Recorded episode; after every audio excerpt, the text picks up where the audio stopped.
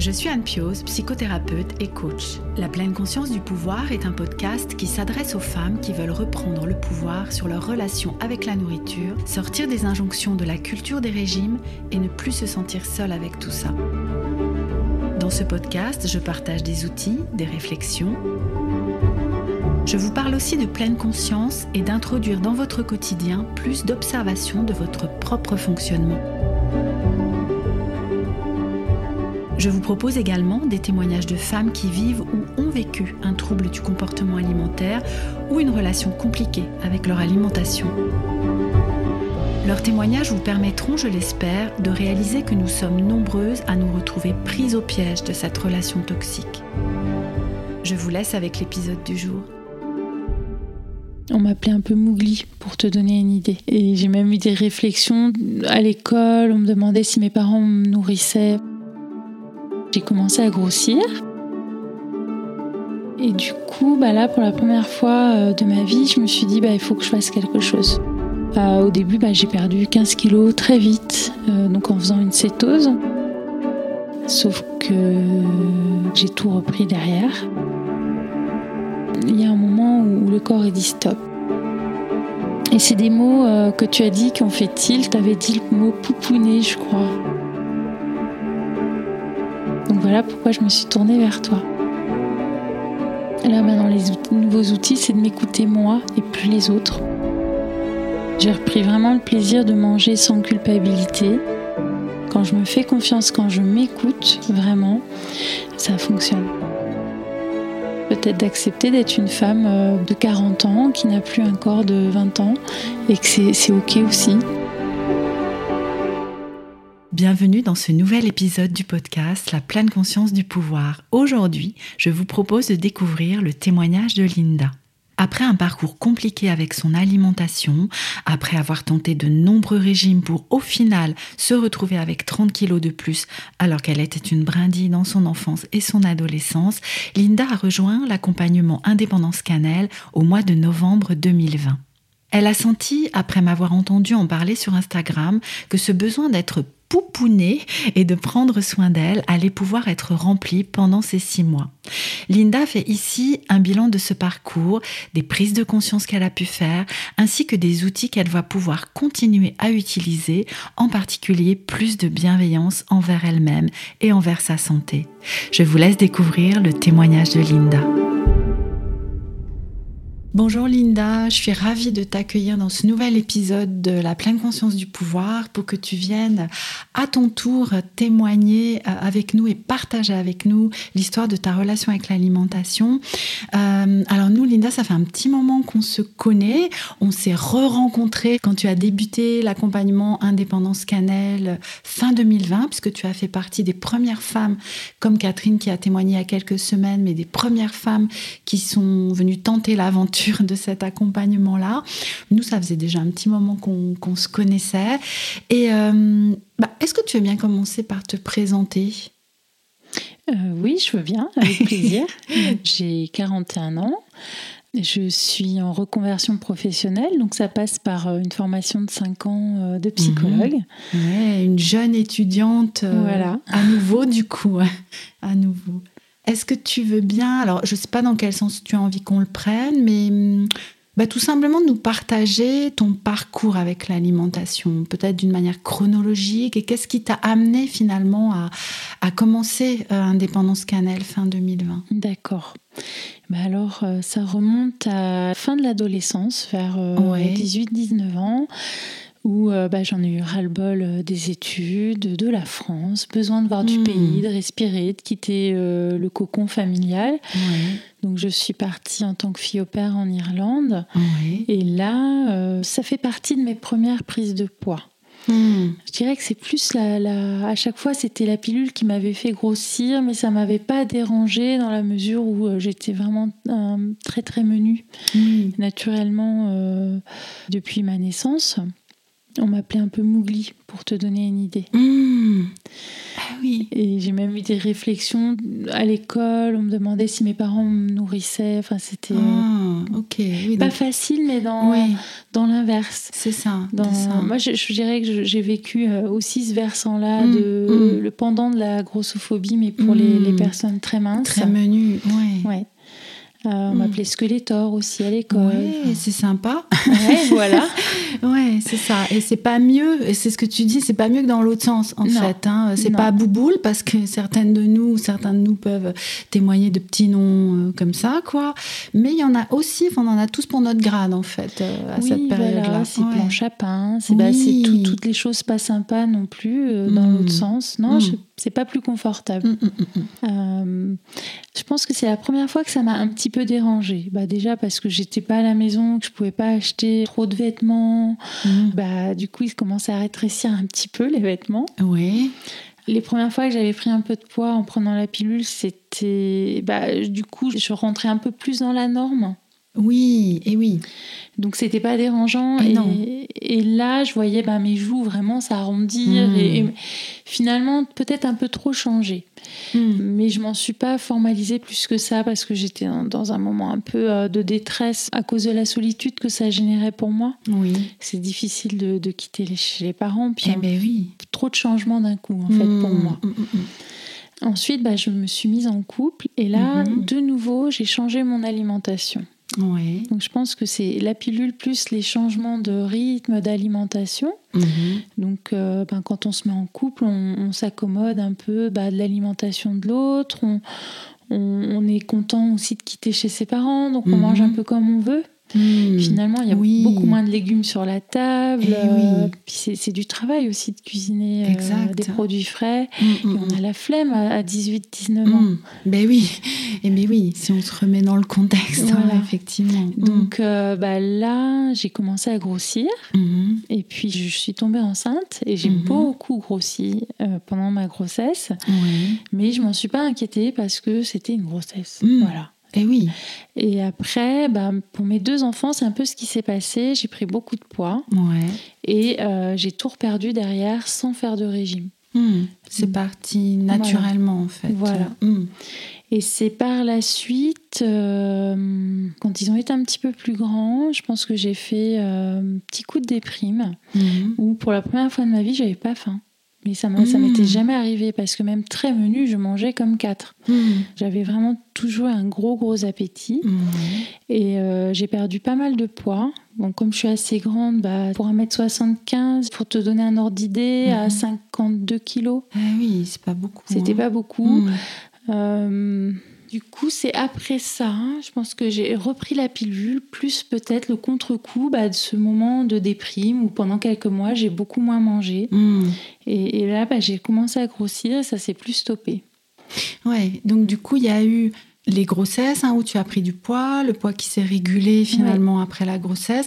Après, il y a eu cette perte d'appétit où tu as vraiment perdu beaucoup de poids. Et puis après, ça s'est mis à repartir dans, l'autre sens. C'est ça? Oui. Hmm. Et du coup, bah là, pour la première fois euh, de ma vie, je me suis dit, bah, il faut que je fasse quelque chose. Hmm. Parce que ça s'arrête pas. Je vois la hmm. balance, ça monte, ça monte. Et, euh, oui, c'était comme quelque chose de... Tu sais le mot qui me vient, je ne sais pas si c'est adapté, mais de vertigineux, un peu de, de voir euh, ce chiffre qui montait, qui montait, qui montait. Bah oui, c'est angoissant parce qu'on ne sait pas quand est-ce que ça va s'arrêter, puis on ne sait pas faire parce qu'on n'a jamais eu à faire, à, à, gérer ça. Eh bien oui, oui, parce que c'était plutôt le contraire en fait avant. J'étais obligée de faire attention à ce que je mangeais pour ma santé, mais pas au niveau quantité. Je me suis jamais restreinte en quantité avant mmh, ça. Mmh, Là, j'ai consulté pour ça parce mmh. que bah, je voulais aussi rentrer dans ma robe de mariée, parce qu'on a décidé de se marier euh, à cette époque-là, voilà. Et euh, j'ai perdu assez facilement je dirais. Et ça n'a pas été un régime euh, très compliqué. C'était vraiment réduire le sucre, faire un petit peu plus d'activité physique, euh, des choses euh, assez basiques, finalement assez intuitives, qui ont mhm. très très bien fonctionné. Et puis euh, après le mhm. mariage, le poids est revenu. Mhm. Une fois la robe quittée, en fait. Ouais, est-ce que c'est re-rentrer dans le mariage? Je ne sais pas à quoi c'est dû. Je pense qu'il y a une part de psychologique, d'affectif. Oui, oui. Et d'ailleurs, est-ce que tu as des pistes sur la prise de poids finalement, sur cette période où tu t'es mis à prendre du poids? Je pense qu'il y a une combinaison d'hormones. De, bah, de, à ce moment-là aussi, je cherchais une contraception adaptée qui me rende pas malade. Et euh, du coup, bah, il y a eu des changements de contraception. Mm-hmm.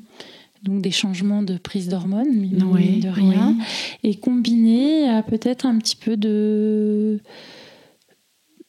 bah de chamboulement, parce que le mariage, ça peut amener des chamboulements dans, dans une vie, hein, c'est pas, pas rien. Mmh. Euh, moi, c'est du chamboulement affectif, de, de, réaccordage avec mon mari, d'essayer de, bah, de mmh. bien vivre ensemble, mmh.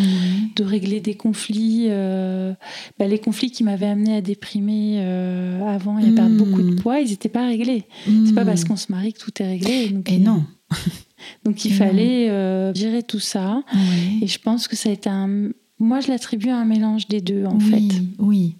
À la fois le, côté hormonal, finalement, et à la fois le côté plus euh, émotionnel, euh, affectif, euh, psychologique, du coup.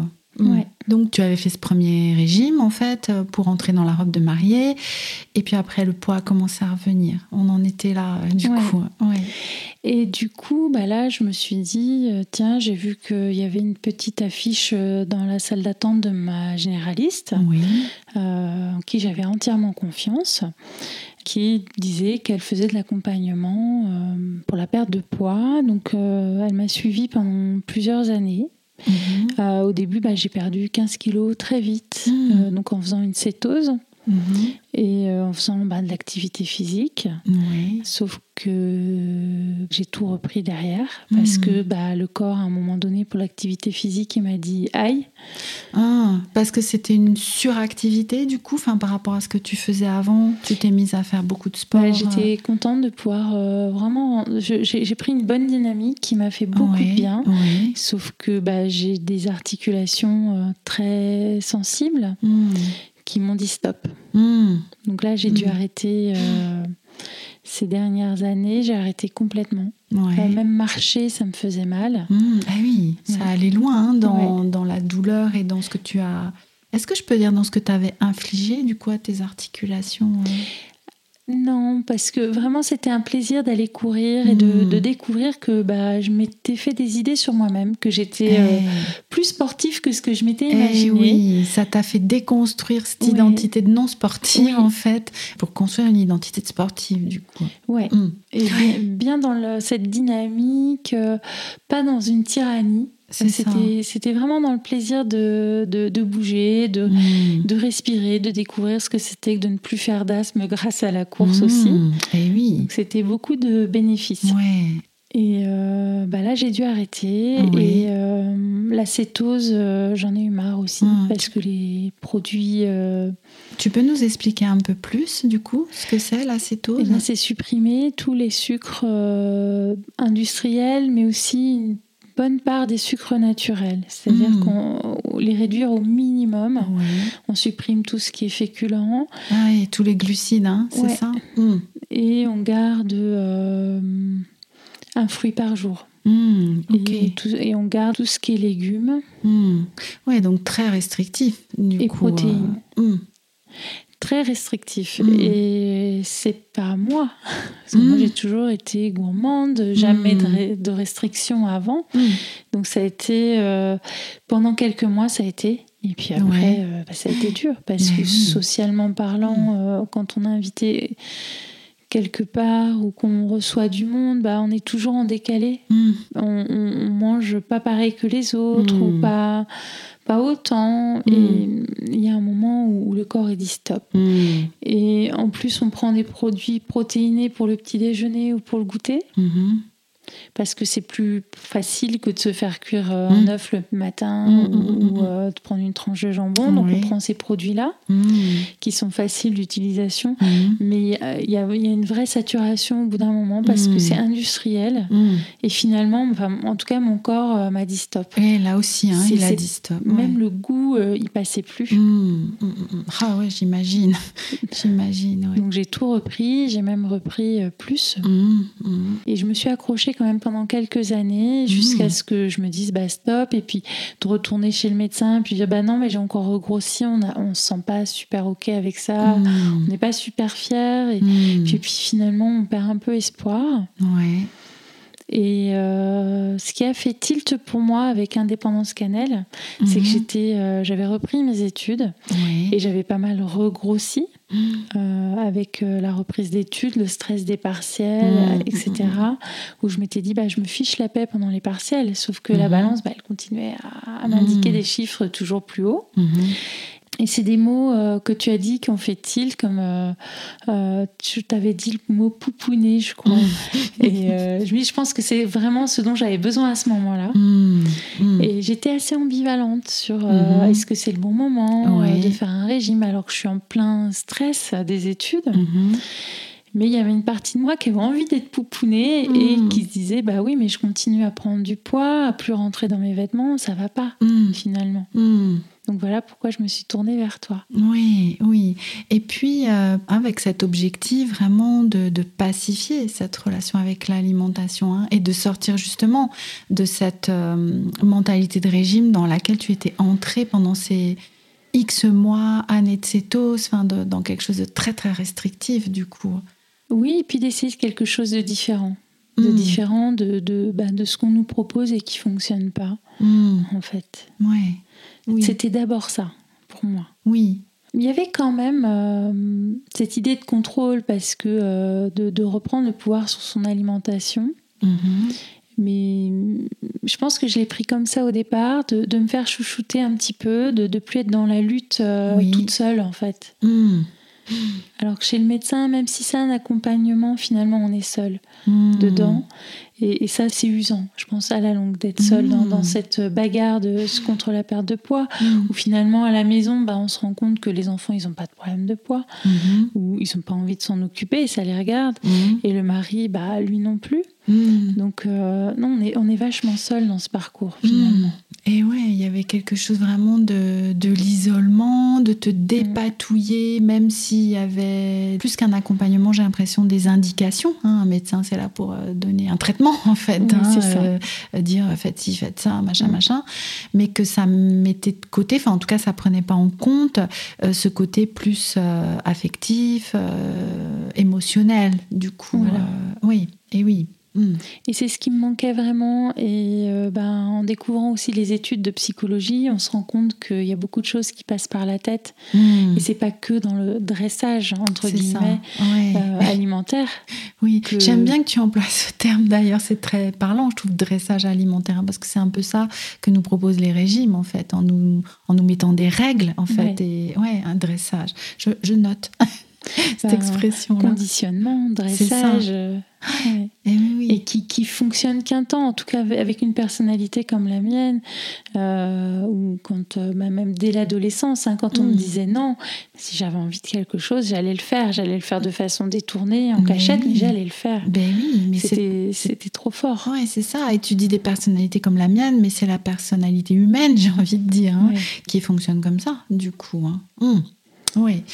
oui, donc tu es arrivé avec cette envie, hein, tu disais de te faire pouponner, du coup, quand on a commencé la démarche. Est-ce que tu veux bien nous, nous, partager ce parcours, du coup, pendant, pendant ces six mois? Comment tu l'as vécu euh, Qu'est-ce qui a été aidant pour toi ou pas? Alors au départ, euh, j'ai beaucoup aimé le déballage un peu des nouveaux outils, comme un peu des cadeaux, des nouveautés. Ça, c'était euh, vraiment génial. J'ai bien aimé même le, le podcast sur le stop. Ah, dans, les audios de pleine conscience Dans les audios de pleine conscience, c'était le, hmm. stop. Oui, pour faire une pause hein, quand émotionnellement c'est compliqué. Ça, hmm. ça m'a bien aidé euh, pour réviser, aussi pour refaire descendre eh l'attention quand euh, hmm. on est trop angoissé. J'ai bien aimé redécouvrir euh, manger en pleine conscience, que je faisais, je me suis rendu compte que je faisais ça naturellement quand j'étais enfant ou ado. Et oui. Et que j'avais perdu ça. Euh, que j'avais perdu cette sensation. Il y a plein d'outils comme ça que, que j'étais contente d'utiliser. Mhm. Après, euh, il y en a que je n'ai pas souhaité euh, continuer à mettre en place. Parce qu'ils ne me correspondaient pas forcément et où j'avais pas le temps. Bah, où j'avais pas envie de hmm. me donner le temps pour mhm. dans, dans, mes révisions. Mhm. Mais mes suivis de cours. Ce que tu dis, c'est que tu as vraiment fait ton marché un peu. C'est-à-dire que moi, j'ai pu te proposer des, outils, j'ai pu te proposer, tu dis, j'aime bien ton image de déballer les cadeaux. C'est un peu comme si c'était Noël, ça me fait plaisir du coup. Que, tu vois les choses comme ça. Et c'est vraiment ça mon intention, hein, de laisser la liberté à chacune, de prendre ce qui va lui parler de laisser ce qui lui parle moins. Et qu'il y a particulièrement des outils autour de la pleine conscience qui t'ont aidé dans ce cheminement-là.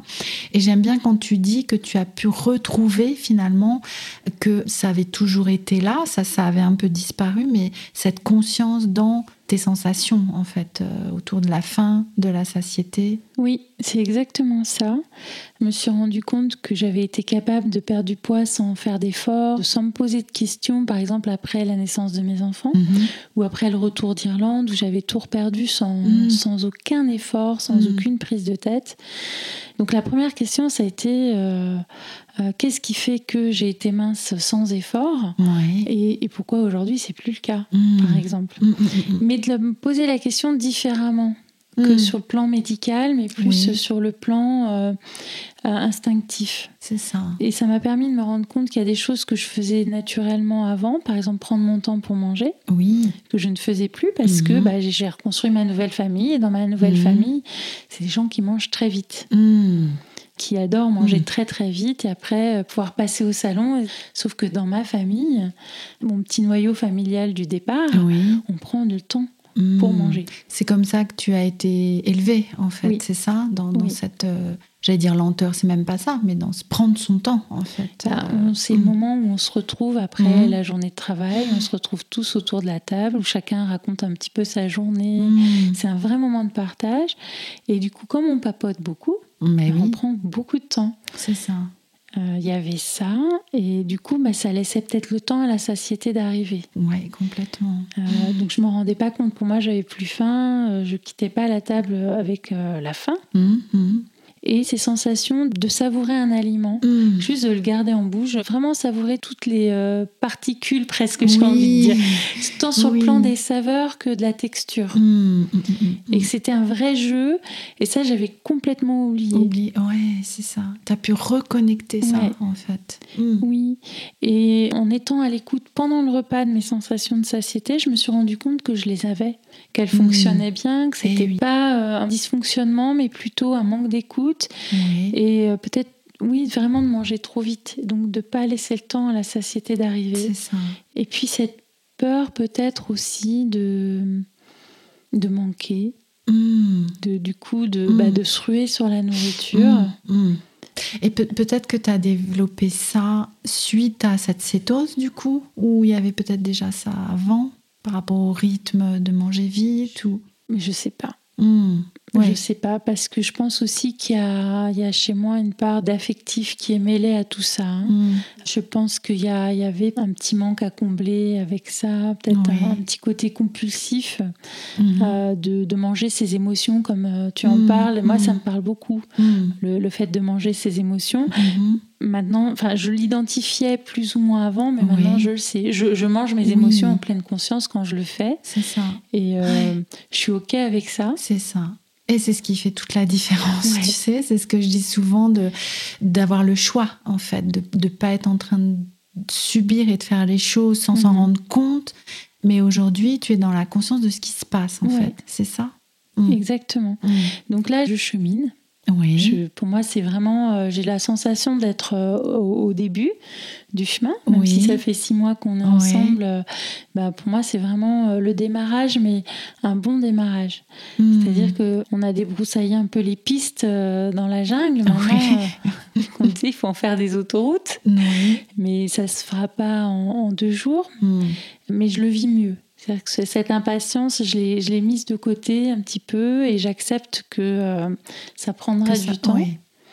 Déjà, j'ai euh, beaucoup stabilisé. Et mhm. comme tu disais, je me suis approprié quelques outils comme euh, manger en ayant faim, par exemple. Mhm. Ça peut paraître basique, bah mais c'est des choses que eh j'ai oubliées. Mhm. Je t'avais parlé de conditionnement, mais moi j'ai vraiment la sensation d'avoir été conditionnée conditionné à finir mon assiette, mhm. conditionné à manger vite. Euh, dans, mhm. Pour suivre le nouveau rythme familial. C'est ça. après, par la suite, bah, devoir manger des légumes parce qu'il faut manger des légumes. Mm. Et puis presque dans telle quantité parce que c'est comme ça qu'il faudrait manger euh, euh, selon les médecins, etc. Donc d'avoir été beaucoup conditionné. Donc euh, là, maintenant, les nouveaux outils, c'est de m'écouter moi et plus les autres. Et oui, et c'est ce que tu disais juste avant, mais ça paraît tellement simple à dire. Et c'est en même temps tout un cheminement, du coup, hein, de déconstruire tout mm. ça, tous ces conditionnements euh, et de t'écouter toi. Mm. Voilà, donc pour moi, le jeûne intermittent, mais adapté à, mon rythme, à moi et à mes mm-hmm. besoins, ça a été très positif. Donc de pouvoir, euh, du coup, manger sans culpabilité. Mhm. Ça m'a permis de manger avec faim au moment opportun pour moi de, manger. Et c'est ça. Et du coup, quand tu parlais du jeûne intermittent, c'est de te rendre compte que tu n'avais pas faim le matin, en fait. Comme quand tu étais ado, hein, tu me disais quand on discutait juste avant là d'enregistrer, ben, finalement, quand tu étais ado, tu n'avais jamais faim le matin. Et après, tu t'es peut-être forcé parce qu'il fallait, enfin, j'en sais rien. Et là, tu retrouves en fait bah, le fait que le plus souvent quand tu te lèves, euh, c'est pas là que tu as faim en fait, c'est un peu plus tard. Oui. Hmm, c'est ça. Et du coup, dans une démarche plus globale d'écouter, et tu disais de plus culpabiliser du coup. Oui.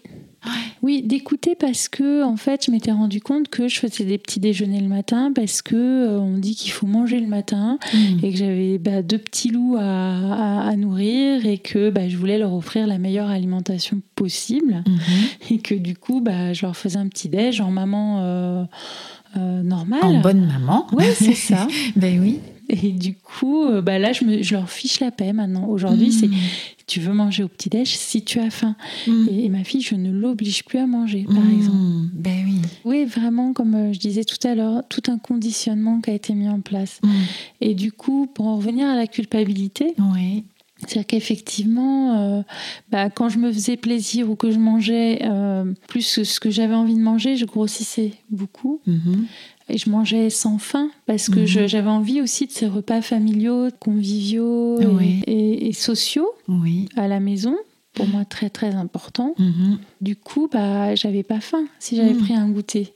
Eh bien oui, c'est logique en fait là aussi. Donc là, ça a été de suivre mes envies et mes intuitions, mais aussi quand même mettre en place quelques stratégies pour euh, pouvoir manger avec faim pendant ces repas-là. C'est ça, c'est ça.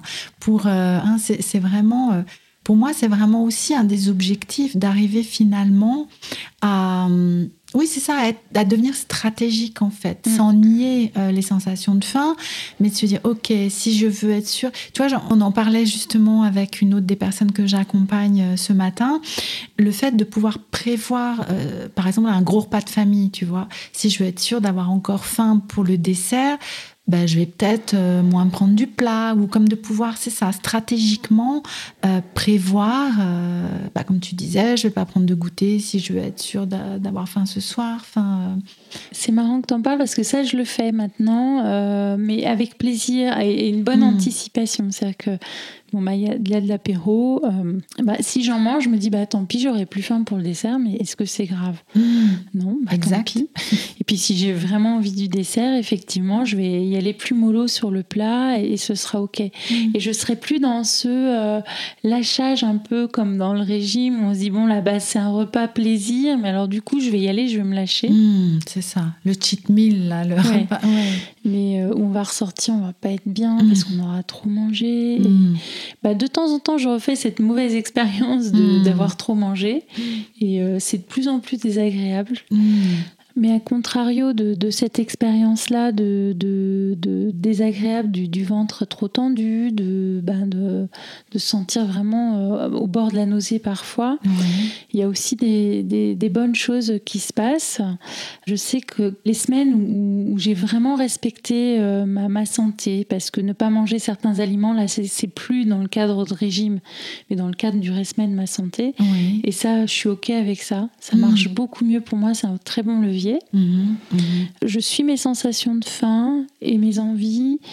Et ben je, perds du poids tout doucement mhm. et ça se passe bien. Comme ce que tu avais vécu à ton retour d'Irlande ou après la naissance de tes enfants finalement. Tu, as refait ce chemin-là, en fait, de reconnecter. Euh, bah, tes réelles sensations et tes envies qui te guident en fait d'une manière très fiable. C'est ça?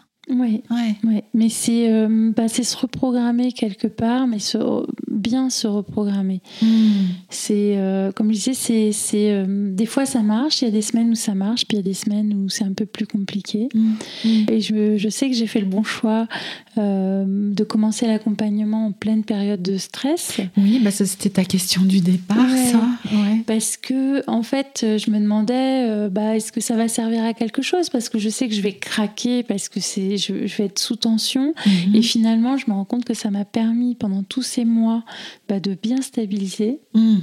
De, faire beaucoup moins de variations de poids mhm. et de surtout de plus être dans la culpabilité et la prise de tête. Euh, là, l'objectif pour moi, il est atteint. De, sortir de la prise de tête et des, euh, des frustrations. Hmm. Oui, et d'ailleurs, c'est ce que j'allais te, demander. En fait, là, aujourd'hui, on se voit pour, euh, pour enregistrer cet épisode du podcast, mais c'était aussi notre dernière séance, en fait, de l'accompagnement après ces six mois qu'on a, qu'on a passé ensemble. Et, euh, et donc, c'était le moment aussi de faire le point sur là où tu en es et comment tu vois la suite.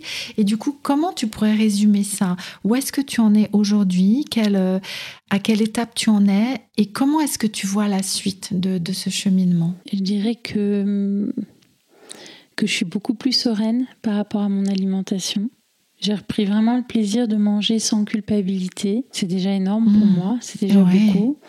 Je dirais que bah, pour moi, c'est de continuer dans cette lancée, comme je te disais, de, de, faire des routines et de continuer à, suivre euh, mon instinct de faire confiance à mon, instinct de survie qui me dit euh, bah là tu peux y aller ou là tu peux pas de vraiment plus m'écouter.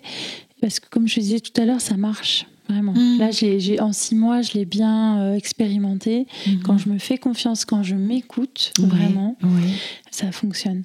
Mm. Même en ayant des repas plaisir, plusieurs dans la semaine, etc. Mm. Je peux perdre du poids même en, faisant ces repas plaisir. même en te faisant plaisir, tu peux perdre du poids. Ça, c'était une belle surprise pour moi. mais oui, mais oui, même sans culpabilité, sans frustration. Euh, tu peux euh, perdre du poids et tu peux euh, faire confiance surtout. Moi, je reste avec ça, avec ce que tu dis, de faire confiance à ton instinct, en fait, hum, à ton corps. Oui, parce que finalement, il y, a une intelligence derrière hum, ça hum. qui nous échappe parce qu'on ne la comprend pas forcément, mais, mais elle est là. Et eh oui. Moi, j'entends des retrouvailles, hein. c'est ce que tu disais tout à l'heure. Ouais. Complètement, vraiment même euh, de, retrouver des aliments euh, qui m'avaient manqué là pendant ces années de régime. Mm. Retrouver des aliments, mais les retrouver en mieux, j'ai envie de dire. Par exemple, euh, il y a des choses que je fais partir de mon alimentation, non pas pour rentrer dans un régime, mais parce que je me rends compte que ça me fait pas du bien pour mm. ma santé. Mm ce que tu disais tout à l'heure, hein, des choix de santé, en fait, qui vont guider euh, par rapport à des inconforts, par exemple, ou des désagréments. Euh, et que c'est là encore, une fois, tes sensations et ton corps qui va guider euh, les choix alimentaires. Et les quantités aussi, du coup, de ce que tu manges. C'est ça? Mmh. Est-ce qu'il y a une dernière chose que tu voudrais partager avec nous avant qu'on se quitte? Oui. Bah, c'est la patience, c'est d'être patiente avec soi-même et euh, d'aimer son corps parce que je me suis rendu compte aussi que bah, petite, euh, je le trouvais trop maigre, après euh, je le trouvais trop plat ou trop gros, etc. Donc finalement, je me rends compte que comme j'ai eu cette chance quelque part finalement d'expérimenter euh, plusieurs tailles, je me rends compte que finalement, si on décide pas de l'aimer pour de bon, on l'aimera jamais, quelle que soit euh, la morphologie qu'on aura, quel que soit le, poids qu'on aura finalement. Hmm. C'est que c'est un leurre de penser que quand on aura atteint tel poids, hmm. euh, on, l'aimera. Ouais, c'est un chouette message que tu nous passes là, hein, de réconciliation. Hein, je reste avec ce terme-là. Donc là, je ne sais pas où je vais exactement. Il y a encore plein de surprises à découvrir. Je ne sais pas si je vais stabiliser, si je vais reprendre encore un petit peu. Mais tu vois, du coup, bah, cette semaine, j'ai décidé d'acheter des fringues euh, au 44. C'est mon mhm. poids actuel. Et je me dis, mais si je reste là, c'est OK. Mhm. Si, si je redescends, tant mieux. Si je redescends pas, bah, peut-être aussi accepter euh, ce corps de femme qui n'est plus ce corps d'ado que j'avais avant. Mhm. Donc c'est vraiment aussi euh, en ce moment de me réconcilier avec ça et de me dire que c'est pas important. Hmm. Que ce qui compte, c'est que je sois en bonne santé hmm. et que euh, je me sente euh, bien. C'est ça, c'est ça. Et que c'est ça le plus important en fait. Et finalement, hmm. plus qu'un chiffre sur une balance. Hmm. C'est d'accepter, euh, non pas comme une fatalité, mais plus comme les aléas de la vie. On prend en âge et, le, corps il change. Donc c'est d'accepter cette différence, tout comme l'adolescent, bah, il, a, il, a, il doit composer avec un corps euh, finalement hmm. d'adulte. Hmm. Et un adulte qui prend de l'âge peut-être d'accepter d'être une femme euh, de 40 ans qui n'a plus un corps de 20 ans et que c'est OK aussi. Merci Linda pour être venue euh, témoigner ici pour ce message euh, d'amour de, soi en fait que tu passes là et d'amour pour ton corps et quelle que soit sa taille finalement.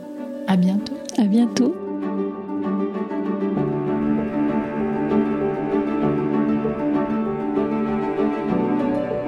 Merci d'avoir écouté cet épisode jusqu'au bout, j'espère qu'il vous a inspiré. Merci également à Linda de nous avoir partagé son parcours dans sa relation avec la nourriture et d'avoir fait avec nous le bilan de l'accompagnement Indépendance Cannelle. Si cet épisode vous a plu, n'hésitez pas à venir me le dire, n'hésitez pas à le partager autour de vous, à mettre une note 5 étoiles si vous m'écoutez sur Apple Podcast et à rédiger un avis. Cela soutient énormément mon travail. À très bientôt dans un prochain épisode de la pleine conscience du pouvoir.